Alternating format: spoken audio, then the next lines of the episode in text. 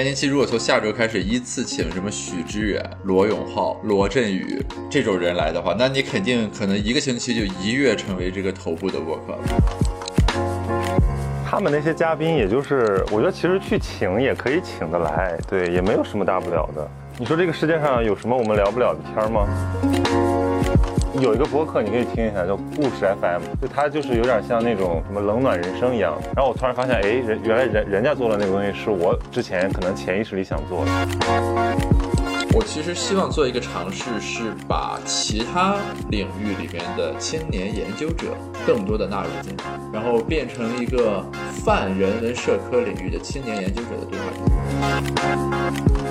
所以我这不就赶紧想把合并提上议程。这个强强相遇可以一加一大于二的效果。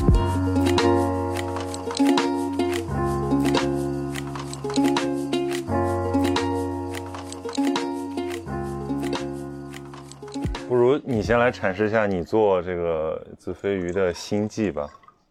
呃，这档播客其实我在做的时候啊，最一开始的时候，张林找我的时候是在疫情期间。然后疫情期间呢，我感觉呢，它有一个很大的特点，就是因为大家线下的那个社交活动基本上没有了，对吧？它就产生了两个问题。第一个问题是说你自己独处、读书、胡思乱想的时间变多了。OK，就因为你平时比如说你要出去或者有一些线下的这个活动会占用你很多时间，现在没有了。第二呢，就是因为长期的这种隔离，每个人的表达欲望其实是会有所提升和改进的。所以说，那在当时的情况下，他让我来做这播客，我就鬼使神差的答应了。呃，但是当时对于这个播客的主题，其实是想了很多，并且没有想清楚的。这是一个 learning by doing 的过程。就最一开始的时候，其实完全没想明白，说这个播客，呃，它到底是以我为主题，以经济学为主题，还是怎么样？我和人聊天的时候应该怎么聊，才能定下来这一个播客的调性等等。这个其实当时都是没想明白的。当时反正他们就催我说：“你赶紧出第一期。”然后就一期一期往下做，所以就是做到现在，回头再看的时候，其实机缘是比较巧合的。我觉得，比如说你如果他今年五月劝我来做这个东西，可能我就不做了。对，但是我觉得这个问题好像不适用于你啊，因为你本来这个博士生活不就已经是这种苦思冥想，他还他还会出现这个表达欲过剩的问题吗？博士或者科研生涯的普遍特征和疫情冲击带来的这个环境变化是两个问题嘛？就科研工作者本身确实是在表达欲上应该会弱一些，除掉那种大 V 之外，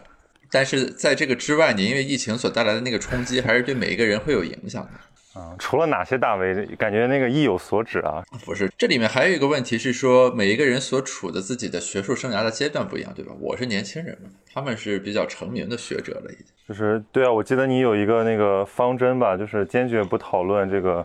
学术的学术圈的事儿，就是一个跨界博客，这样的话，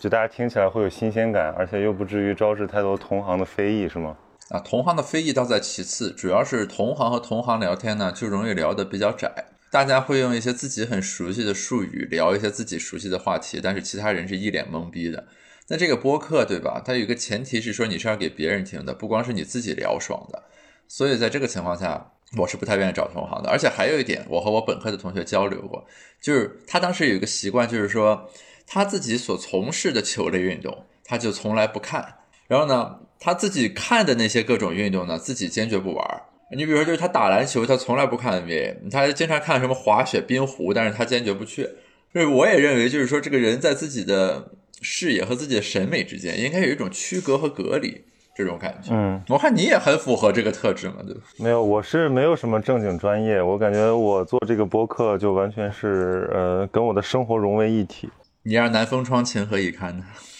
不不不，这个它就相当于有了一个个人频道嘛，就我现在就彻头彻尾变成了一个自媒体，就是访谈类的就变成播客，对吧？这个分享类的就变成视频，然后工作的当然还是有很多内容了，就是但是其实本质上都一样，就跟你这个有很大的差别，就你是在一个呃，所以这个就很羡慕你的一点，就是你在这个。艰苦的学术工作之外，有这么一个放松心情的博客。然后呢，要是做不好，你就说我是做着玩玩，没有关系，人家也不会真正拿这个来来来跟你就是评价你。对，但是有我一做媒体的，我要是做做媒体做不好，人家就说这怎么回事，连本行都干不好。这是我的播客焦虑。对，不是，那所以这个播客的质量在你心中是有相当的分量的，是吗？就如果闲年期的这个质量维持不住，你会感觉是你作为一个媒体人的这个专业技能没有得到良好的呈现。我那天不在群里，我说这个，我说我看听了一下这个头所谓中文头部博客，然后我并不觉得就是我的聊天水平比他们差，然后我觉得呢，就是没有成为头部的原因是因为嘉宾和话题还不是那种最热的和公公众人物，就是没有吸引到那么多的这个大众粉丝。然后，但是这个侧面又反映出，就是嘉宾水平侧面反映出主播水平嘛。就是如果你可以一直就请一些公众人物，那说明就是你是这个圈子里的，对。但是我还没有没有没有做到，所以我这不就赶紧想把合并提上议程，这个强强相遇可以一加一大于二的效果。咱俩这播客合并了，也依然解决不了嘉宾的咖位的问题吧？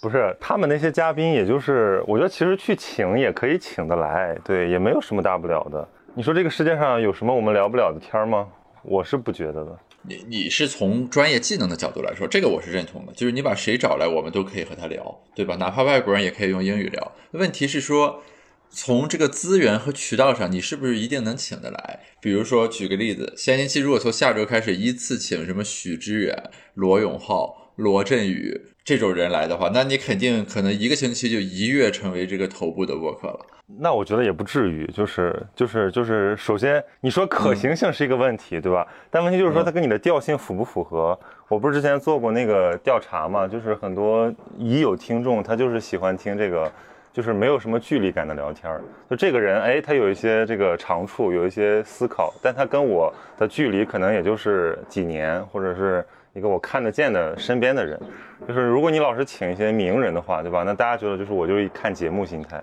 所以我我想了想，我也我也是对。他和你刚才说的那个矛盾啊，就是说，那你到底认为闲宁期该向何处去的问题啊？或者说，你认为从底层上来说，呃，以素人模式不请大 V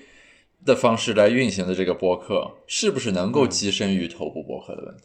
我觉得还是有希望吧，就是也有我也听了很多这个真正的素人播客，就是有一些是固定嘉宾，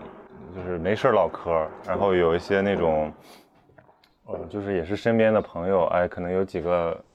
不错的人这样录一录，对，但是都感觉没有那么大意思，对，就我所以说这个是心态的不同，就比如说如果学术圈的做一个，他可能就是比如说像徐徐艺清对吧，他找一些他身边的朋友，哎，他觉得这样刚刚好。然后那艺术圈的找一些身边的朋友，但是你说对媒体圈的人来讲，就是说他身边的你跟媒体人聊天没什么意思，那所以你就只能去找各界的这种朋友。所以我觉得媒体人做播客，他有一个天然的追求公共性的这么一种心态在。那我明白了，因为你作为记者的行业属性，所以你在这个播客里边有一些偶像包袱，也不算偶像包袱吧，就是我觉得真正有价值的公共品，其实你看现在真正能够提供。就是能制造话题、引爆话题、深入话题的这个播客没有几档，就那么几档，对吧？我们就不用点名了，反正打开小宇宙的那个，就从那个订阅数就能看出来，基本五万以上的，就是大家把它当公共播客听。那那种一万多的，那就是还有一些就几百的，那就是坐着玩的。反正我现在听了，我现在是听了几个月的播客吧，我现在就这么一个感受。那我觉得就是，如果是咱们这种做法，也是 OK 的，就是没有什么问题吧。呃，就像我那天发了个朋友圈嘛，我说做这个博客还是很开心的，就是可以认识一些新朋友，然后可以跟一些老朋友叙叙旧，然后还能够就是像之前我们俩说的，就可以给自己留存一个像声音日记一样的东西，也也不错，对，就跟写公众号一样嘛。但问题就是说，如果想把它做成一个媒体产品的话，对我就我就在想，就得有策划，就得去请一些别的人进来。那个心态可能也会变，可能就不像这么轻松自在。对啊，所以说就是播客向何处去的问题嘛。我听起来你还是有一些这个想法。那要不然你看，就会如果我不考虑播客向何处去，就会出现你遇到了这个问题，嘉宾告急，对吧？只能只能救火队员上。不是这个，这是两个问题啊。这个问题是因为我懒，我也我也懒，就是就是为什么？其实你说那些人能不能请到？我觉得也可以请到，但是就是。懒嘛，因为你要去请他，你还得，比如找个熟人介绍一下，你还得跟他沟通一下，你就是从生到熟，还是要经历一点，至少你要开个电话会吧，对吧？那那个就很费劲。你像这种，呃，找个找个老朋友就直接开录了，就我我觉得那是心态完全不一样的一个事儿。就我们之前说了嘛，你不是说你做这个播客一周最多占用你三个小时时间？对我觉得这是一个指标，就是如果超过三个小时，那就是把它当成一个任务来做。哦，现在已经降到两个小时了。嗯，省在了何处呢？那就是伴随着这个播客呃制作团队磨合的这个程度的提升，以及聊天过程中废话的这个减少。啊，你比如说原先可能聊一个半小时能剪出来一个小时，现在大概就聊一个小时零一刻钟能剪出来一个小时，所以说就是录的时间本身缩小了，而且准备各种 show notes 之类的这个东西也缩短了，所以说就是工作效率其实是有所提升的。我我还以为你说是录一次可以拆成两半用呢，不好意思，这当然也是一个很好的方法。我不是在讽刺子非鱼，就是你看，你就是当面讽刺。从从时长上，我这个就很良心，我都是录两个小时，放一个半小时，然后每周就放一个半小时。你是录两个小时，拆成两周放，所以 就是你的，当然了，你这个能聊到两个小时都是平均质量，那也是很难的一个事儿。因为我觉得聊两个小时，它还是得水水出一段时间去的。你这里面有对于听众行为的预判的问题。我的一个基本假设是说，你这个搞长了不利于大家听，应该让这个节目的时间长短适中，对吧？因为你比如说，你从自己听的这个行为而言，你要听一个半小时的播客，你就很难一次性听完。但你如果分多次听的话，是不是能连贯的领悟到这个播客里面的内容就不一定了，对吧？那你还不如搞成四十分钟一期呢。啊，你不要这个总是想把我批判一番。我跟你说，我这里面也是有根据人的行为进行的这个优化设计的。明白明白，所以你的你现在节目时长就是四十分钟是吗？五十分钟？我一般在嗯四十到五十之间努力啊，但有时候聊的特别开心就会超了。对，那意味着我还有三十分钟就可以去吃饭了，对吧？我们就聊四十分钟，一分钟都不多聊。那不行，这个我们今天要聊一个半小时，简称两期。我我们那个，我之前看听他们说《锵锵三人行》聊天，就是他不是有一个渐弱嘛，就是说好像那些人还在聊，然后他又淡出了，然后你就以为他们继续又聊了好好久。后来那个节目组的人跟我说，其实他们就多聊出了半分钟，就是那只是一种感觉而已，他们一分钟都不会多聊。就是聊到那儿好咔，然后就收工，聊到哪儿不管就算了。然后我当时觉得这这这这就是就是节目精神，就是因为大家就干这个事儿干太久了，所以就根本不会去奢侈到像我这样就还聊个两个小时，剪一个小时，疯了吧？就心态完全不一样嘛。我觉得就是这这完全是两种心态。你想向那种心态上转化吗？我这不在纠结吗？我觉得，我觉得为了获得更大的影响力、更好的品质以及更多的新鲜感，有必要往节目或者说这种就是追求精品化的方向去探索一下。但是呢，必然要牺牲的就是你的更多的自由度、时间和这种轻松的感觉。那还是看你从这个想要什么。对啊，这不就是我们今天这个播这一期节目要讨论的问题吗？对我，我听下来感觉这个东西非常麻烦，所以我决定继续坚守我的阵地。然后这个汤雷的事情就交给你来做。哎，但是我有个技术性这个因素，就是如果是两个主持的话，一个嘉宾，这其实是一个也是一个优化的结果。为什么锵锵三人行，对吧？就是这样搭配呢？是因为。肯定是那个主要来的嘉宾来分享，对吧？然后有个人提问搭话什么的。但如果只有一个人的话，你就得全神贯注听，其实挺累的。就有的时候，呃，多一个人搭话，它就会出现一种就比较轻松的那种谈话效果，而不就像一个对谈一样。我觉得对谈压力就挺大的，因为你要认真听他讲的话。哦，所以你这里提出的这个方案的潜台词是说。两个人和一个人聊的时候，这两个人都有摸鱼的机会。不不不不是是应该是说增加更多的这种丰富性。不是这个做人要诚实，对吧？不是，那你说摸鱼也对。就就有的时候我就觉得我这个播客有个大问题。就你看有的人评论说说这个主持人话怎么这么多？然后我我自己有时候也反思一下，我说对，确实说太多了。你想想每个每期一小时，我要输出百分之五十。那意味着，就我现在已经做了四十多期了，我已经加起来输出了二十多个小时了，我已经没有那么多话说了，我就想听听他们说。但问题是呢，你要是全让他说，他又不是一个那个，就是嗯，我觉得很多人的表达欲没有那么旺盛泛滥，就是你给他一打开关，他就噼里啪啦说下去了，我还得不停的引导，还得劝阻，还得去终结话题。那我就很累，我就有很多废话。我觉得其实这些话都不必说的。但如果有两个人的话呢，就可以把这个东西给稀释一下。就每，我现在是每期说半个小时废话，我以后就每期说这个说十五分钟废话就可以了。哎，你刚才所谓的随着这个录制的进程不断延伸，你感觉没有那么多可说的话，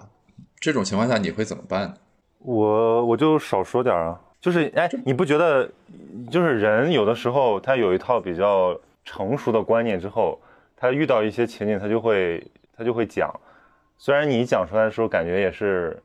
由心由由此时呃那个彼时彼刻的那个心境发出的，你是很真诚的。但这个话其实你以前也讲过，甚至是可能录到了以前的节目里。就是如果你的听众，我我就假想我的听众听了我一年的播客，他发现哎我已经开始重复一年前我说的话了，哎我就觉得这个事儿就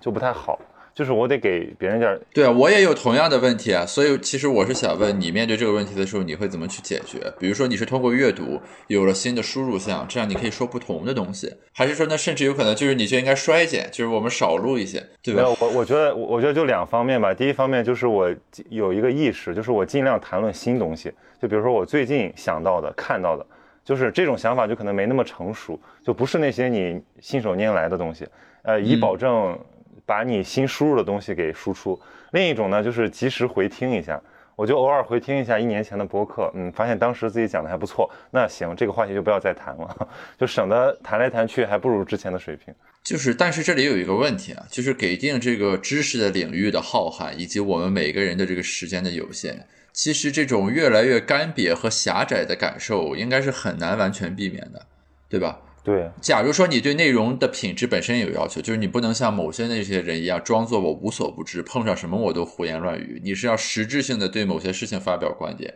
如果我们秉持这样的基本的思路的话，所谓的输出的这种枯竭其实是很难避免的。我记得有一篇文章大概说过，就是说凡是和内容相关的有一个不可能的三角，就是什么优质的内容、呃高频的输出以及原创性。就是说大概意思就是说你总要有些取舍。就是你要一直高频输出原创内容，很多人就开始洗别人的内容，对吧？嗯，或者你要是原创的，又是很有优质的，频率就会逐渐降低啊。你原创的不停的输出，可能这个质量又会下降，就是这之间很难以协调。我感觉听下来，你并没有在这里面找出一个打破这个不可能三角的方案，所以其实最终还是一个取舍的问题。而且我觉得这个不可能三角可能是一个更艰难的状态，就是我对品质是有一个递增的期待的，就我希望我越做越好，所以就更难。那所以呢？就以前把天儿聊成了这样，那以后你还聊同一个话题，你肯定就是要建立在那个基础之上。我觉得有有几个方案吧，就是如果你比如说还是前期由我主持一个人的对谈的话，我可能以后会采取这么几个改动措施，就比如说我会找一些系列话题。就比如说，呃，有一个话题挺深的，一次也谈不够，然后我就找呃相关的嘉宾，我就做一个系列，或者我就找一个嘉宾，我就两个月找他谈一次，然后我们就把它给连贯起来，这样就是以满足我自己对于品质递增的这种期待。另一个呢，就是就比如说变成两个嘉宾。那两个嘉宾也行，但是你想想，两个主持找一个嘉宾，那就是花一点点力气；一个主持找两个嘉宾，那就要双份力气，所以还是不是很经济。然后这是第二个方案，第三个方案就是就是找就是合并。不是你合并，我想问一下，你具体在实践上怎么操作？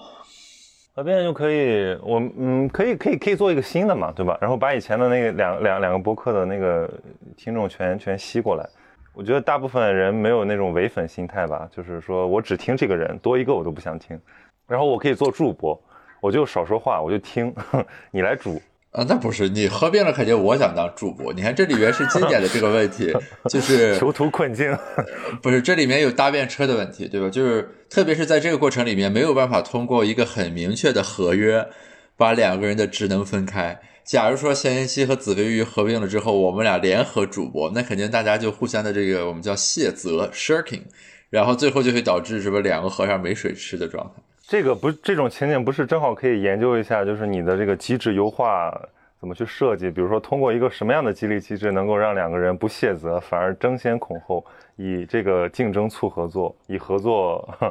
拉升竞争。不是，这里面有个问题是说，这个任务本身具不具备那种可以被契约化的特质，对吧？你看播客制作这个内容是一个很难说把这个责任事权给分清楚的。如果是一个那种能分清楚的东西是可以的，我们订立一个合约，对吧？什么把这个兜底权给谁，最终收益权给谁，然后来划分。你播客这个事情，就像我们刚才说的，你如何定义这一期播客录下来，两个人谁的摸鱼程度是更强的，是没有办法定义的。就是激励设计并不能解决所有问题，它有一个前提条件，就是说这个事情有被进行设计的余地。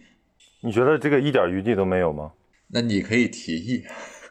对，你看我现在已经，我我这个就非常有学习心态，我为了这个。兼并子非鱼，或者说把这个 投奔子非鱼，我把子非鱼都听了，然后我觉得我就开始从子非鱼挖嘉宾了，就是后面你就会陆陆续续听到子非鱼的嘉宾出现在闲宁期里。你这个就不是合并了，是恶性竞争。没有没有，就是我觉得我可以延伸讨论嘛，所以这个就是一样的，就或者说最后我们这个博这两个博客就已经可以有一种呃子品牌的关系，就是我们就共共享一一套资源，然后。可以剪成几部分，这样来来分发。当然，我觉得那不是最优的，最优的还是说有一个有一个这种。对，就是我认同的是说啊，就是我们俩如果联合去主持一个播客，可能会有一加一大于二的效果。但问题是说，这里面的这个机制是怎么样的？我们要先想一下。单纯的是说，每一个人省掉一半在这个过程中对话的精力和力气，我觉得这个是一个比较廉价的机制。对吧？它有一种实质性的机制，比如说你从新闻专业主义出发，我从经济学的角度出发，我们可聊的嘉宾的潜在的池子变大了，还是说我们一起去跟一个人聊，能挖掘出来的东西比一个人和他对谈的时候能挖掘的更深？如果是这样的话，我们怎样才能实现？对吧？是要在提问的技法上有什么改进，还是说这个节目的设计上怎么样？就是说这个地方一定要区分，它要是实质的，而不能是形式的。就你想最简单的就是，如果是轮着，比如说这一期你找嘉宾，下一期我找嘉宾，这是一个非常粗糙的一个分工机制，就很有可能，比如说我请来这个人，你没有什么兴趣，那这就有点问题。对，那如果你说每次都是要商量一下来，那就也也也增加时间成本，就与初衷这个不符合。所以说我的一个感受是说，其实我们各自对于播客以及播客与我们之间的这个关系，并没有想的那么透彻。所以说，关于播客向何处去，以及比如说要不要一起搞一档新播客的这个问题，就没有那么明确的答案，对吧？还是前置的这个问题没有解决。对，就是就，所以我得我得调整一下，就是这个又可以谈一谈播客这个背景，就是你平常听播客吗？我从来不听，对吧？对吧？我以前是这个心态，就是我就像你说的，我做什么我就从来我我我我听什么我就从来不搞什么。但问题是我听了一下，我发现中文播客还是挺挺小众的。就是你看小宇宙，对吧？这么的呃精英化，但是那个最高的播放量也就也就也就几万了。那就是说白了，这是一个小众群体的自嗨，它也有它的好处，就是它不会像大众媒体那样就出现这种呃泥沙俱下的情况。就是说，愿意花这么多时间成本听的人，就多多少少还是呃他会带入一些思考，或者说他会有一个。对这个东西，对这个收听行为的一个认知，对我觉得这是这个小众媒介的好处。那所以就是说，如果你在小众媒介里想要做大，你大到什么规模，对吧？还是那几个头部博客的那种形态，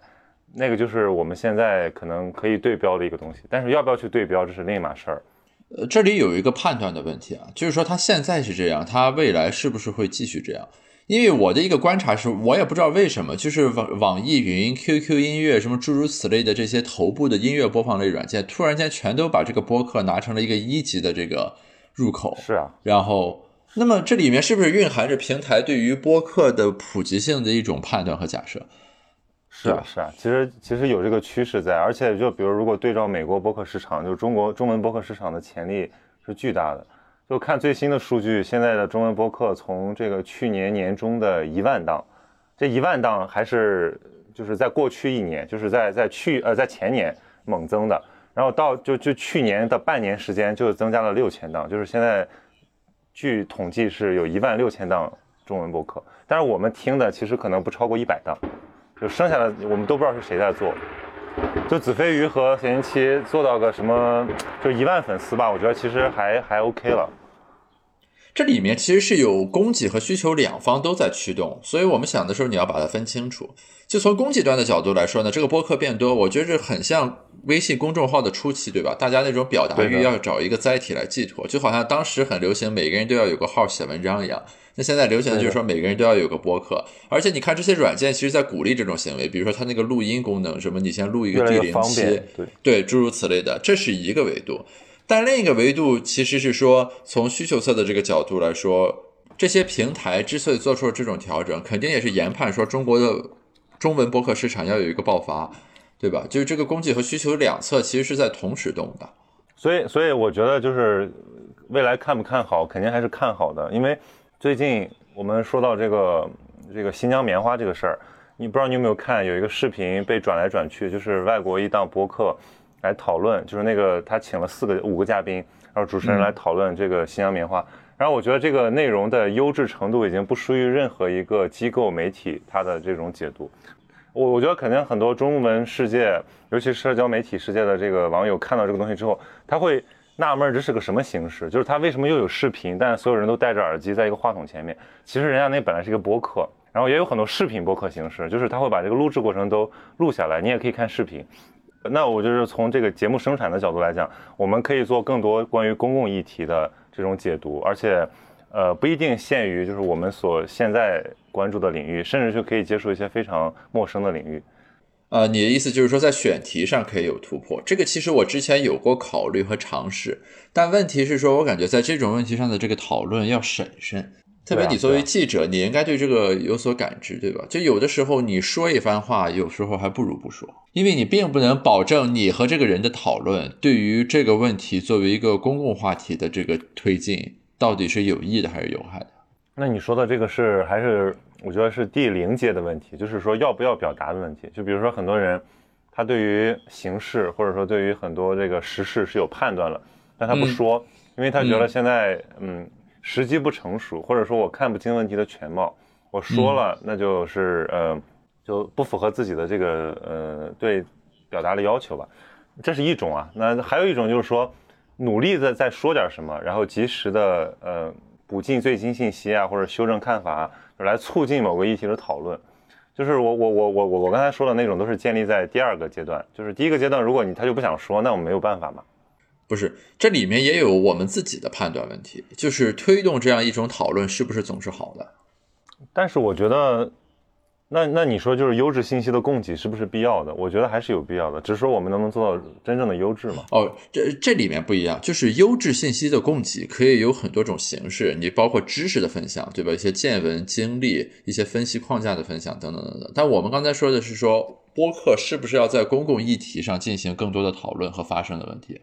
有可能是说你请来的嘉宾是了解的，你们的讨论讨论的也是对的，但是有些事情并不是说你讨论了就一定是好的啊。这里我说的可能有点隐晦啊，但你应该能 get 到这个意思。那我们讨论，我们肯定不能讨论我们真的不懂的东西，我们肯定是讨论还是有一点把握，就是你这个说出来话可能有十百分之十的不严谨，但是百分之九十的是确实的。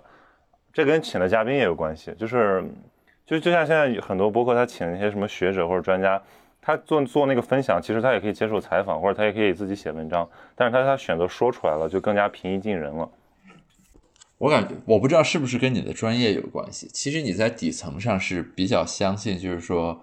呃，大家的表达和输出，只要在保证内容是真实性的前提下，这个总是好的，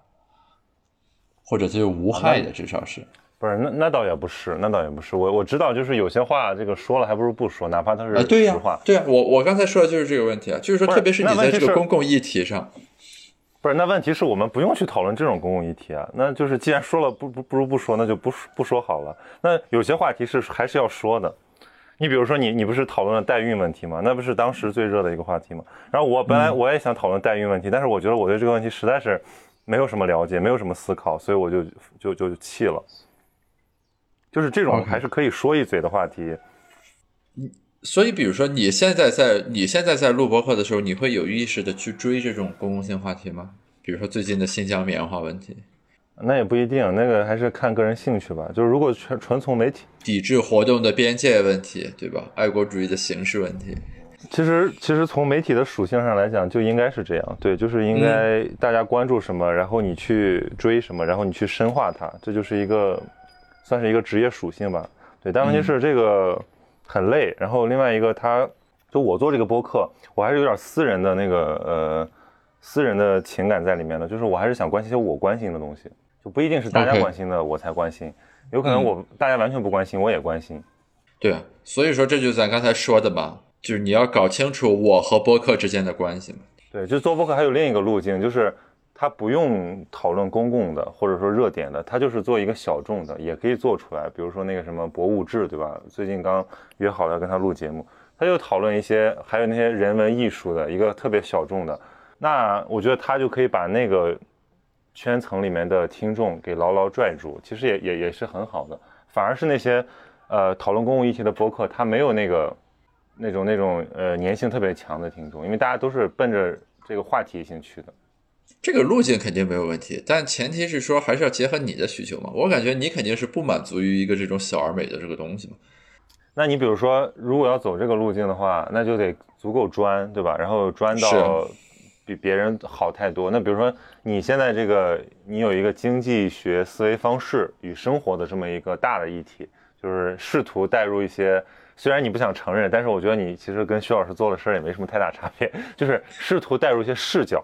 对，然后让大家开始意识到经济学思维方式是非常 powerful，对吧？那你说我我做这个呢，我更多的就是一种生活方式，就是说，哎，你听听这个人怎么想，然后尤其是他关于这种什么生涯选择啊，呃，对一些问题的认知啊，就是我我是想突出差异性，就是说最好来的人越不一样越好。但我现在发现一个很大的局限，就是其实来的人在。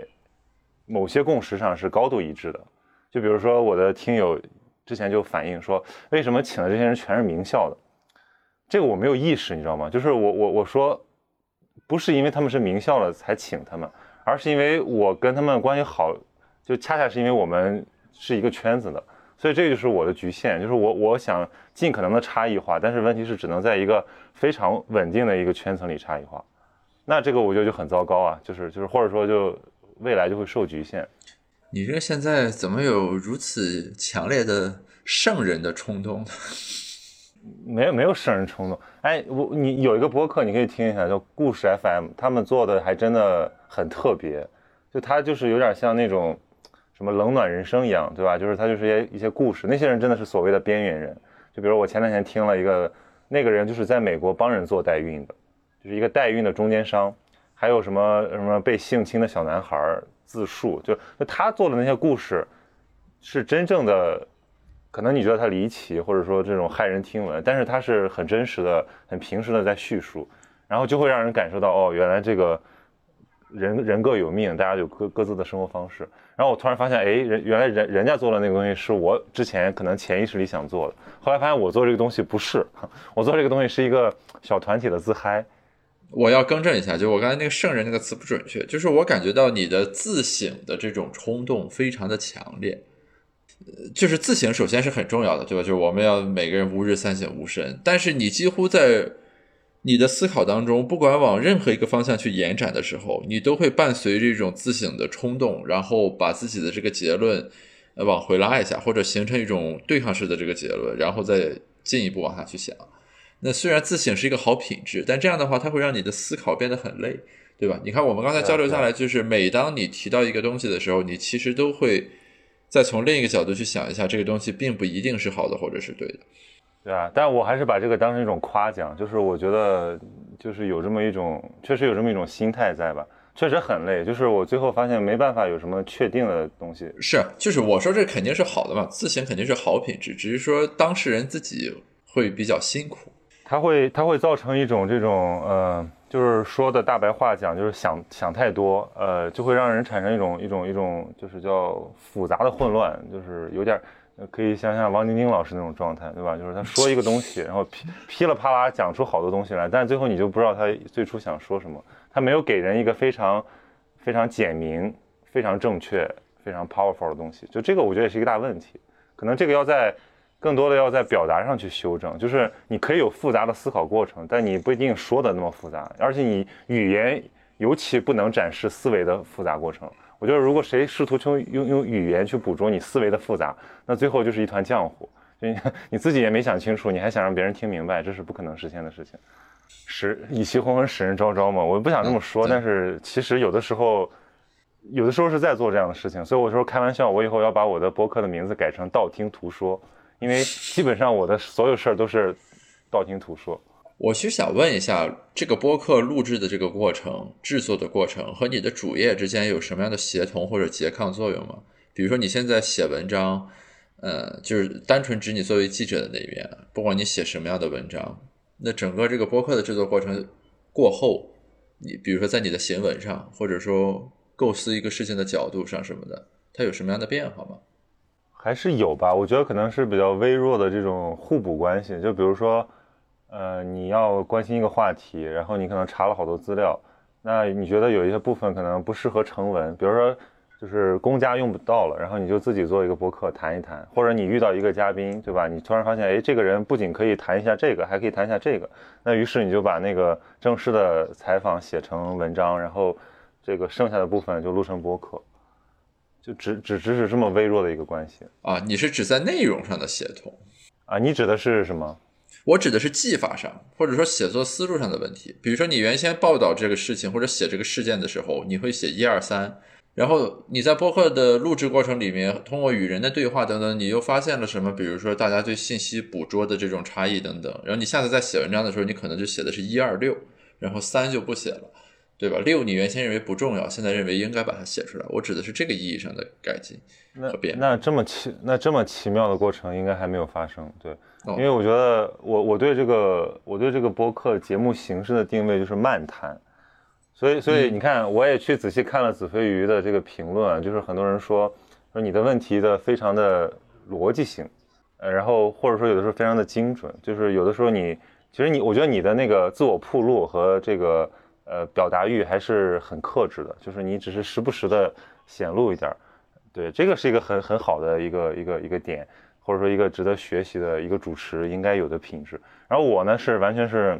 就肆意汪洋，对吧？就是呃呃，有的时候就是搂不住了，就开始这个跑跑火车一样。所以那个部分我觉得其实是后面需要去 hold 住它的。对，因为我把它当成漫谈，就漫谈就是兴之所至，所以说它会有一种呃自我爽了的感觉。就是你自己就算不录，就是哪怕你发现哎没录上，你后来觉得有这么一场聊天也很开心。那我追求的是那种效果。我的一个感受是说，它对于我写论文还是很有帮助的。比如说，就是这个感觉其实很微妙啊。就是说，学术写作啊，其实本身是一个很干瘪和无聊的东西。因为特别是我们这个写这种就是数据为基础的这种实证性文章，它是一种是说明书式的写法，就它里面没有抒情的余地或者部分啊。所以本来啊，我一直认为写我们这种论文是很无聊的。但是在录播课的这个过程里面，我就会不断的去感知到，就是说。呃，对同一个问题，不同的人会有什么样的想法和切入点？然后这个时候，当我在写一个论文的时候，我会用同样的视角去代入，就是比如说，同样我要讲这今天有个桃儿啊，我是从水果的历史开始讲起，还是从人的身体健康对维生素 C 的需求开始讲起，等等，这个东西它就会让我在组织这些东西的时候，脑子里会有更多样的逻辑和可选的这个空间。所以说，本来一个很干瘪的事情，就会变得更有意思一些。啊，这个是我从录播课的这个过程里面去习得的，而且我发现，就是说，在写作这个维度上，不管是学术的写作还是广义上的写作，怎么样触类旁通，把一些感受融入进来，其实很有意思的一个事情。这个说起来有点玄妙啊，我也不是搞写作的。你再比如说，我读那个呃东北文艺复兴三杰，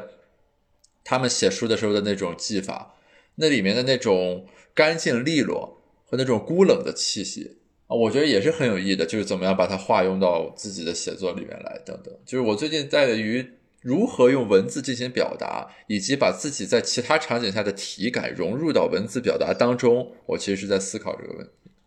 对，我觉得可以提供一个讨论的，呃，就是围绕这个主题的议题，就是比如说这个对话体的写作，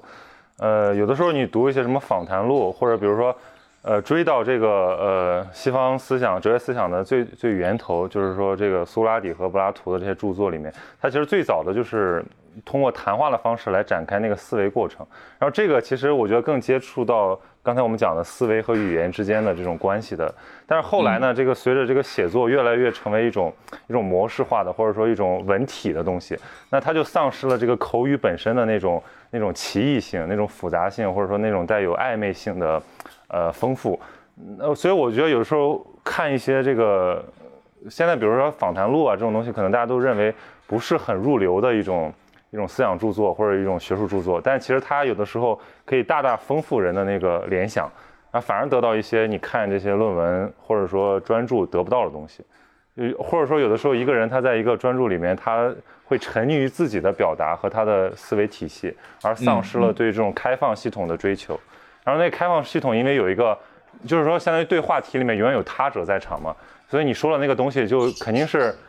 从你所思所想到你的这个表达，以及到对方的接收和他的理解之间有好多层，你可以说是扭曲，或者说是这个，呃，这个这个弥散，对吧？但是我觉得那个那些东西其实也是有意义的，因为它某种程度上可以解释为什么这个人和人之间有那么大的误解，文明之间和文明之间有那么大的冲突。其实本来可能我们在讨论的是一个差不多的事情。所以说，这是我刚才最一开始问你那个问题，说在你的。主页上有没有什么变化？就是这个问题其实就这么来的。然后我感觉你现在是不是不太从事自己的主业？嗯，这可是可以是一个非常有力的解释。但我现在其实很喜欢一种那个呃方式，就是写这个访谈嘛，就是因为我觉得访谈相当于你那个过程是非常自由的，然后你把它记录下来，然后你再去语言上把它变得更加的呃精致，会显得。就是作为一个思想文本的这个存留价值上来讲更高，比起那些所谓的应时之作，因为我觉得，因为我觉得新闻本身它是提供一种提供一种信息的，这个是新闻的最主要的价值。但是呢，现在新闻业它又在信息上加了很多判断，但这个判断你说有多少是经得住时间的考验吗？我觉得比较少，尤其是中文中文媒体里头，就你可能说在一个正确的时间说一个对的话。对，但是也没什么多大意思，因为对的人都知道他是对的，错的人就是那些不认为他是对的人，他可能也不会接受你。那无非你就是做了一个自我感动的工作而已。哎呀，说的太隐晦了，这个可能别人听不明白。所以说，那比如说你最近在做读书视频，也是一种类似的尝试，其实。但读书视频还是没有引入这种开放式的关系，就相当于是我和书发生一个关系。那以前是写个读书笔记，现在是做一个表达，然后通过输出促进输入。所以说，录制读书视频是你倒逼自己读书的一种方式。呃，倒逼自己读书之后要总结的一种方式吧。对，但是我们就是那，比如说，你可以提炼一下你，你觉得你做这个博客，你和他之间的那个关系，在做了这一年之后会有什么变化吗？我觉得还是有变化的。嗯，这个变化很微妙啊。就在最一开始的时候呢，我觉得我和这个播客还是一种比较疏离的状态，就好像就是说，对吧？对，就是我在做一个工作，就就是有这种感觉。虽然这个东西是我自己找的，不是有人派给我的，但是我和他是一种很疏离的状态。也包括在与人对话的过程里面，你如果听最早期的播客，就会感受到，就是说，嘉宾当然每个人情况不一样，我其实没有那么沉浸在这个对话当中。就是还是会有一种强烈的我在录一档播客的这个意识，和自由聊天不太一样，是吧？对，但是随着这个录制过程的演进啊，以及这个也有赖于听众对于每一期播客给出的这个反馈，在聊天的过程中会感觉更加自如一些，以及那种出戏的感觉会弱很多。就是录制到后来呢，就是虽然有一个录音设备在那摆着录我们聊天的内容，但是它其实已经与一个我们的日常的普通的对话。虽然是一个偏严肃的讨论，没有实质性的区别了。就是这种你一开始和他有距离，是在对视的，后来你们逐渐融为一体，然后变成一个很自然的这个过程，这样一种体验其实还是很微妙的。就像我从刚一开始读博士到博士毕业的时候对科研的那种感受，诸如此类的，这个是类似的。就是说，人和一个事情一开始的那种距离感和差异感，以及最后的变成一体的那种交融感。啊，这个还是很微妙的，我觉得。我不知道你有没有类似的感受，可能你一开始就很代入，所以就无所谓。那个，其实我觉得挺好的，因为就是你说表做表达的一个很高的境界就是松弛，就这个人他松弛状态下的，呃，可以说是一切吧，都会成为一个有价值的输出。那这是一个很很高级的状态，因为并不是很多人松弛下来是值得被聆听或被观看的，但是有的人他确实是这样，就是他把他的性格展现出来之后，呃，激发了他的那个内容的能量。所以我觉得，但我觉得这个可能跟学者的训练是有点有点张力在里面的，因为学术训练本身就是要求你对一个东西足够的审慎和呃不要不要不要经常跨界，对吧？我我之前还跟一个老师讨论，就说这个作为一个学者，老师去做跨界的讨论是不是有价值的？其实有的时候它没什么价值，就是你在讲一些，呃，就我们刚才说的嘛，就是一个时间段内的正确的话而已，甚至它都不一定是准确的。呃，绝大多数时候是没有价值的，不要说的那么保守。因为学者的专业技能和专业知识领域是很窄的，做跨界讨论的时候，绝大多数都是在自己不熟悉的领域里面，凭着自己熟悉的领域里面所形成的那种直觉和思维方式去说一些话，就是这话别说错就已经不容易了。你想说的是有用的，并且阐发了实质观点的，这个是很难的。所以我从来不做跨界的讨论。哎，但你说你讨论的这些议题，难道某种程度上不是说经济学对你的塑造，然后它的一种？一种一种折射嘛，就是这个本身也是有有哦，就这里我所谓的这个讨论，还是指说就是你要从专业视角出发的一些深刻的洞察，而不是一些很泛泛的，就是说我们站在一个旁观的视角上对这个问题开展讨论，对吧？就平常大家聊一聊，这个是很常见的。但是说你如果对于一个学者而言，你要去跨界发表观点的时候，这就是一个严肃的事情了，这是不一样的。对啊，那就是说，相当于说你对很多这个。所谓公共事务有自己的看法，但是你并不是以一个学者身份去发表发表见解，对吧？对，就是你以学者的身份来发表见解的时候，它有一套严格的规范，对吧？比如说现在说反垄断，当你要说我写一个文章去讨论反垄断的问题的时候，把它发在媒体上，那你就是说你对这个反垄断你要有实质性的认识，对吧？你要有你看到了别人看不到的东西，等等等等。这和我们在一个博客里咱聊聊，比如说这个阿里怎么样，就是这是两个事情啊。那个是在公共，特别是在公共舆论里面的发生，是个很严肃的事情。虽然现在很多人不严肃的去对待它，对啊，就所以这个是一个基本自觉嘛，就是你的职业身份和你的私人的一个身份的表达，它是有有间隔的，也是有不同的要求的。当然很多人做不到这一点，现在，所以我我就说，因为我一开始就没有那种要求，所以我就是所有的东西都是一个可修正的一个开放状态。我才会很享受，就我可以说错，我说错了，后面有人纠正，我只会变得更开心，我不会觉得说，哎，好像我暴露了自己见识短浅而感到，呃，感到羞愧什么的。我觉得人暴露自己的见识短浅，这是一个非常愉悦的过程。所所以，那你还是没说，那你后面你想让这个播客往什么方向发展呢？既然你已经变得更松弛了，我其实希望做一个尝试，是把其他领域里边的青年研究者。更多的纳入进来，然后变成一个泛人文社科领域的青年研究者的对话平台，就是除掉呃非学术领域的嘉宾之外啊，就那部分嘉宾我也会继续请，但我现在会有意识的邀请比较年轻的，比如说和我同龄或者更年轻的，以及是在人文社科领域做研究的人进到这个对话里面来。这个原因是在于什么呢？是因为在于我之前，比如说我和林生巧录的博客，呃等等这样的一些尝试，我发现就是说如果。对于青年学者而言，大家都能秉持一种说人话的共识啊，就是咱们不搬词汇，不聊专业内容，不搞那些术语，在这个的共识基础上来讨论一些问题，是容易有产出和输出的。是因为科研工作者毕竟在这个方面，呃，特别是在思考的深度上、思考的工具上有更好的武装，所以说从这个角度出发。让这个播客的内容向纵深去挺进的话，这是一个比较好的尝试。这是我接下来准备致力于去做。那这不就是之前郑健做过的那种尝试吗？就是致力于让这个科呃真正的社会科学拉下拉下来降下来，说人话。你这个做好小众的准备，就是它还是一部分人，就是包括你们其实讨论问题的方式，还是只是一部分人能接受的。就是如果秉持正见的那个思路，其实还是有一点居高临下的科普的思路啊。我其实并不是想基于这个思路，我是说基于子非鱼这个播客对话的一贯风格，只是把对话的这个对象换一换，以使得它的这个内容能够更加的这个紧凑和实质啊。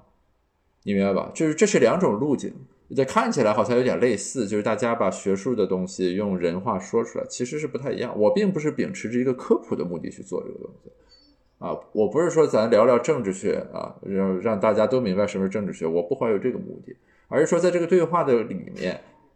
啊，大家要呈现出自己思考的技法。那那你们是否需要一位这个不学无术但是无所不谈的主主播，就是本人？这个倒是可以考虑，你可以提供一些嘉宾，顺便。其实你说你做这个事儿跟那个修书院做同时。有一呃一部分的这种，至少在在初中上的一个类似吧。呃，这个我很认同，而且后面这个做得好，估计就变成修和诗院的 syllabus 的一部分了。对啊，就是其实我我我当然觉得就是谈论，因为我很不喜欢听那种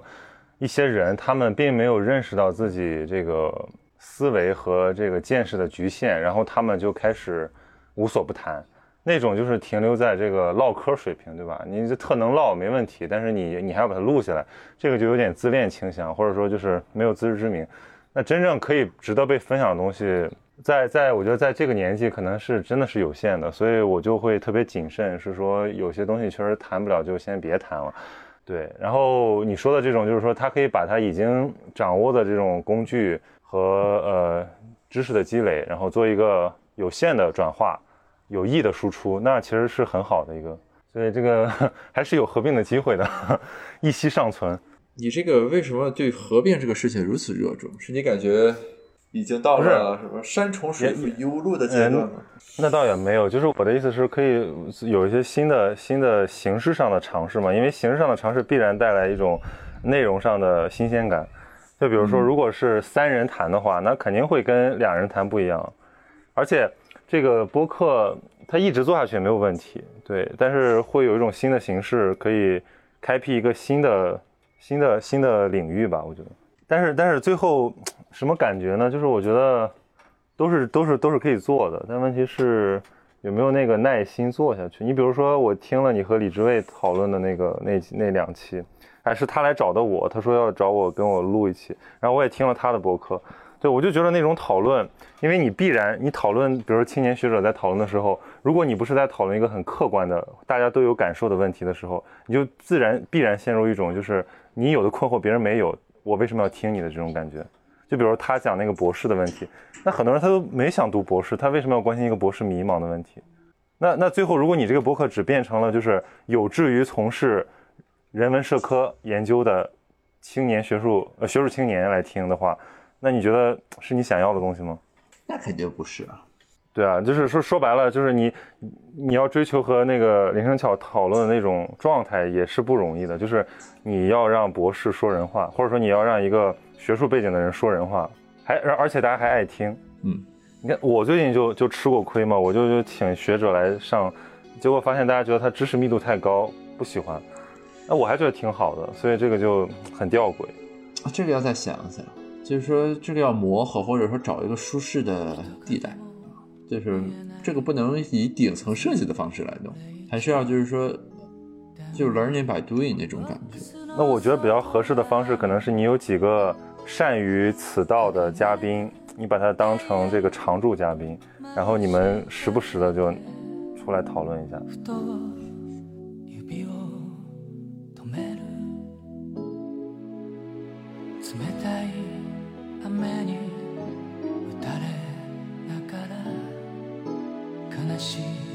物語を思い出した。あなたの帰り道交差点。ふと足を止める。